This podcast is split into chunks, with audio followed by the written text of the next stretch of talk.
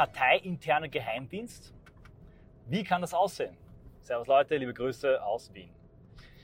In einer jüngsten Audioanalyse als Reaktion auf diese RTL-Outings habe ich neben vier Punkten auch zwei praktische Punkte gebracht. Und einer von denen war die Einrichtung, damals nur kurz angerissen, skizziert, eines Art innerparteilichen Geheimdienstes zur Spionageabwehr in der AfD. Das spreche ich schon oft an, das ist eine Idee, die ich immer wieder gebracht habe. Und einige Leute haben mich gefragt, ob ich das vielleicht ein bisschen näher ausführen kann. Kann ich, auch hier wird es nur kurz sein, weil ich jetzt bald am Ziel meiner Reise angelangt bin. Ich möchte nur ein paar Punkte bringen, wie ich das Ganze wahrscheinlich gestalten würde, wenn ich die Mittel, Möglichkeiten und die Verantwortung hätte. K-Wert, also eine Vorbemerkung, ich weiß nicht, wie weit all das, was ich hier sage, juristisch und rechtlich möglich ist. Ich bin da jetzt kein Experte, vor allem insofern, ob äh, der Versuch von Spionageabwehr gegen einen politisch missbrauchten Inlandsgeheimdienst legal ist. Keine Ahnung. Also das sind bloße Gedankenspiele, sollen keine Aufrufe zu irgendwelchen Taten sein. Äh, alles, was ich jetzt hier vorschlage, äh, bezieht sich auf einen Minecraft-Server. Also äh, denkt euch aber äh, an jeden Satz in Minecraft hinten dran. So, genug, genug Lingo, der Fat-Poster verwendet. Gehen wir es an. Zuerst einmal braucht es eben eine kleine Zelle, ein kleiner Kern, der wie in so einem, könnte ich vorstellen, so einem ähm, Polizeifilm über Korruption äh, irgendwo aufgebaut wird und äh, in engster Geheimhaltung, vielleicht auch abseits der Parteiräumlichkeiten der AfD entsteht, mit einem Kreis an Leuten, die unbestechlich sind, untouchable, die über jeden Verdacht erhaben sind und die dann mit den neuesten und besten Methoden der Kryptographie und Kommunikation ein kommunikatives Netzwerk aufbauen, im besten Fall sogar primär ähm, analog und nicht digital, das nicht überwacht und nicht unterwandert wird. Weil im Moment weiß man nicht, was alles unter, schon unterwandert ist, wer auf welcher Payroll steht, weiß man nicht. Deshalb muss diese Zelle und diese Gruppe gegründet werden. Da muss es einfach einen Kreis an Leuten geben, die das vielleicht sogar auf eigenen Antrieb hin machen und dann durch ihre gute Arbeit vielleicht auch die Autorität und Finanzierung in der Partei bekommen, die dazu notwendig ist. Diese Gruppe wird gegründet, das ist eine eigene Sektion, ein Arbeitskreis in der AfD. Äh, dieser Gruppe müssen dann Befugnisse eingeräumt werden, die sehr weitgehend sind, was die äh, Befragung, ja sogar gewissermaßen Überwachung von eigenen Parteimitgliedern betrifft. Hier muss eine Klausel unterschrieben werden, nachreichend für alle bestehenden Mitglieder, ab jetzt auch für jeden Eintritt, wo diese Mitglieder zustimmen, dass genau dieser ähm, AfD-Arbeitskreis zur Spionageabwehr weitreichende Befugnisse hat, sie zu befragen oder sogar ihre Daten, ihren öffentlichen Social-Media-Auftritt zu überwachen. Da ist die Frage, ob das datenschutzrechtlich möglich ist. Da kenne ich die Details nicht, aber da muss der gesamte rechtliche Rahmen ausgeschöpft werden, in die Bereitschaft zur Einwilligung überwacht zu werden. Das klingt ein bisschen absurd, weil es geht ja eigentlich darum, dass man Überwachung bekämpft, aber natürlich muss diese Spionageabwehr mehr Wissen über die AfD-Mitglieder oder zumindest denselben Wissensstand über die eigenen Mitglieder haben, den der VS hat. Wenn Leute jammern und sagen, es ist meine Privatsphäre, sage ich denen, ja, dann gehe ich nicht in die AfD, dann werde ich kein AfD-Politiker und kein AfD-Aktivist. Hier muss ein, ein ähm, Mindset, hätte ich fast gesagt, nein, hier muss eine Haltung, eine innere geistige Haltung entstehen, als trete man einen Mönchsorden, einem Kloster, einem Ritterorden bei. Wenn man in die Partei in der jetzigen Phase eintritt, geht man in eine belagerte Stadt hinein und man gibt damit auch auf eine gewisse Art und Weise das Recht auf Privatsphäre und erst recht das Recht auf dumme politische Witze auf. Wir haben diese Zelle, sie zwiebelartig, langsam organisch wachsen, rekrutiert ebenfalls ihre vollkommen vertrauenswürdigen Leute, baut ein Netzwerk auf und beginnt dann zuerst einmal insbesondere bei den gefährdetsten und angreifbarsten Gruppen, nämlich bei den Jugendorganisationen, die in allen Parteien immer ein bisschen zum, zur Radikalität neigen und deshalb gerne unterwandert werden, mit Schulungen. Es werden mal alle Leiter, alle Vertreter eingeladen, die bekommen eine Sicherheitsschulung, die bekommen eigene sichere Handys, gibt es äh, äh, entsprechend hergerichtete Google Pixels und sie müssen auflisten alle Chatgruppen, die es gibt, alle Server, die es gibt, alle private Chatgruppen, die es gibt. Wenn sie irgendeine von diesen Gruppen verschweigen, ist das ein Rausschmissgrund und äh, hat schwere äh, disziplinarische Konsequenzen. Diese Gruppen werden nicht gelöscht, nein, aber sie werden überwacht. All diese Gruppen werden für zwei, drei Monate überwacht, es werden Nutzerprofile erstellt und es wird genau geschaut, wer hier dazu neigt, zu Shitposten. Daraus wird eine Liste erstellt, ein Nutzerprofil erstellt. Das kann man auch mit Algorithmen und Big Data überarbeiten und äh, relativ simpel machen und damit Personalkosten sparen. Und damit werden einzelne Personen rausgefiltert, die problematische Personen darstellen, die entweder V-Leute, also schon Provokateure sein könnten, oder eben entsprechende Poser und äh, pubertäre Dödeln, wie ich es in meiner letzten Audioanalyse beschrieben habe. Zugleich wenden die entsprechenden Funktionäre und Verantwortlichen, die zu diesen Konferenzen und diesen regelmäßigen Schulungen Teilnahmepflicht eingeladen werden, das neu erlernte Wissen an, um insbesondere was Verschlüsselung, was Ausspähung von Daten betrifft, einen höheren Sicherheitsstandard einzuführen. Selbe Mechanismen, dieselbe Herangehensweise wird dann auch nach der Parteijugend bei allen anderen Parteistrukturen und Organisationen eingesetzt und dann hat man eine Liste von äh, potenziellen Problemfällen, die V-Leute sind oder eben Poser-Idioten. Was macht man in diesem Fall? In diesem Fall, nachdem man auch ganz genau studiert hat, die Strukturen, wie der äh, VHS arbeitet und wie hier über Telegram-Spitzelgruppen unterwandert hat, versucht man herauszufinden, wer von diesen Leuten wirklich VHS-Spitzel sind.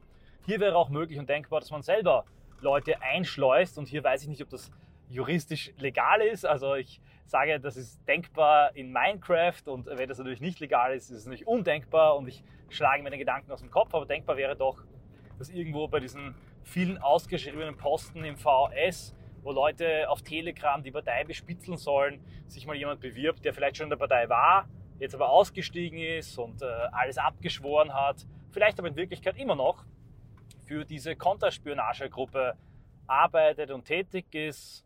Auch das kann er ja nach außen verkaufen, indem er sagt, er wäre ein Doppelagent, aber eigentlich der Gruppe loyal ist und dann erklärt, wie das funktioniert, wer diese Spitzeln sind. Aber wie gesagt, hier begeben wir uns in den Bereich des möglicherweise Illegalen. Es ist nun mal so, dass ähm, hier wir ausgespitzelt und ausgespäht werden von Institutionen und Strukturen, die das unter dem Schein des Rechts tun. Also die erbeuten Daten von uns in einem politischen Krieg und wenn eine Razzia da ist, mein Handy weggenommen wird, kann ich mich nicht dagegen wehren.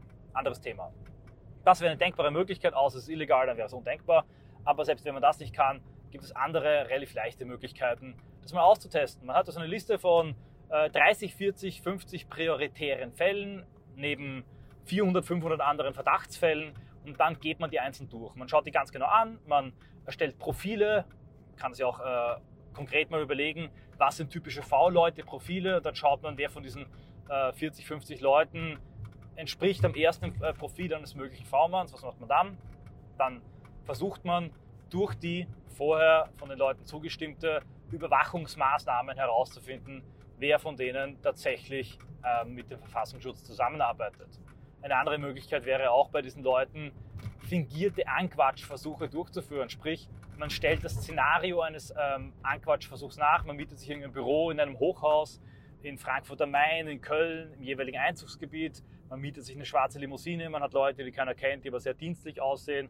Man holt diese Leute vom Gym oder von der Schule oder von der Arbeit ab, bittet sie einzusteigen und konfrontiert sie dann mit erfundenen oder echten Problemen beziehungsweise mit Inhalten von Chats, die man ja hat, weil man als Inlands, also innerparteilicher Geheimdienst Zugriff darauf hat. Insofern konfrontiert, merkt man auch genau, wie die Leute in so einer Lage reagieren würden. Man bietet ihnen dann an, sagt man ist von irgendeiner obskuren, äh, ähm, äh, neu geschaffenen Geheimdienstsektion, man bietet ihnen dann an, gegen Straffreiheit in einem angeblichen Verfahren wenn, äh, für diese Einheit zu arbeiten und Informationsbeschaffungsmaßnahmen zu tätigen in der AfD. Das hätte folgende Vorteile. Erstens, wenn die Person kein Spitzel ist, aber zustimmt, merkt man, dass sie bereit wäre, zum Spitzel zu werden. Sie fliegt raus. Wenn die Person kein Spitzel ist und das ablehnt, hat sie einen gewissen Test bestanden, hat sich erwiesen als ein Poser und ein bisschen ein problematischer Idiot, mit dem man eventuell reden kann.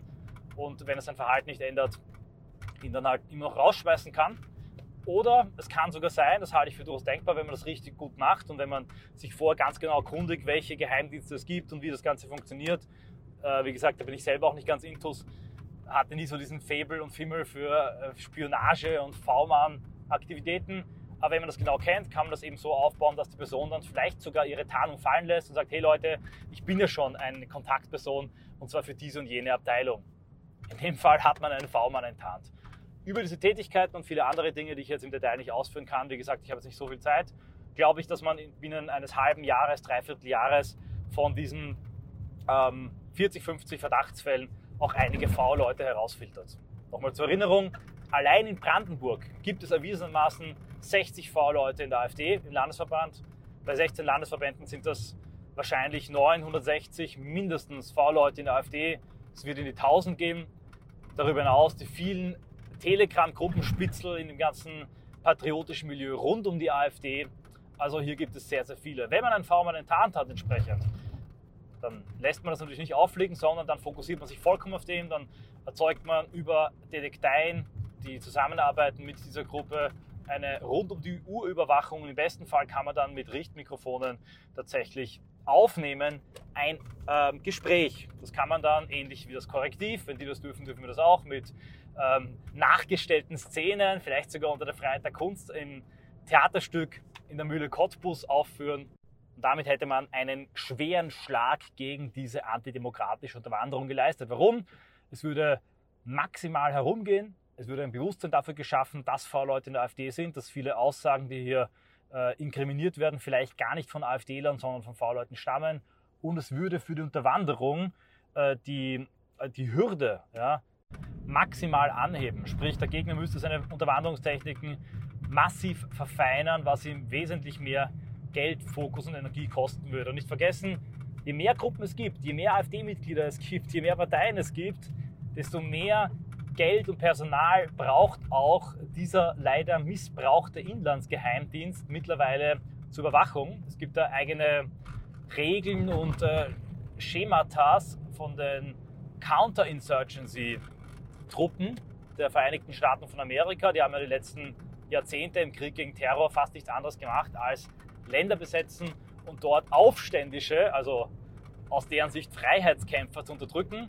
Counterinsurgency nennt sich das. Und da sagt man, dass um einen äh, Insurgenten, also einen Aufständischen in Schach zu halten, zu beobachten und im notwendigen Fall zu bekämpfen und auszuschalten, es 20 Agenten, Truppen, Logistiker etc. braucht. Das heißt, die brauchen 20 Leute, vom Soldaten äh, zum IT-Spezialisten, zum Überwachungsspezialisten, zum Techniker, zum Koch, zum ähm, Logistiker, um einen einzigen Insurgenten in Schach zu halten. Beim VS ist die Rate wahrscheinlich nicht so hoch, aber ich glaube, sie äh, dürfte, wenn man hier Gegenmaßnahmen setzt, ähnlich hoch werden. Das erzeugt natürlich langfristig Kosten, die in Verbindung mit den vielen anderen Dingen, die gerade stattfinden, auf Dauer in der Form wahrscheinlich nicht aufrechtzuerhalten sind.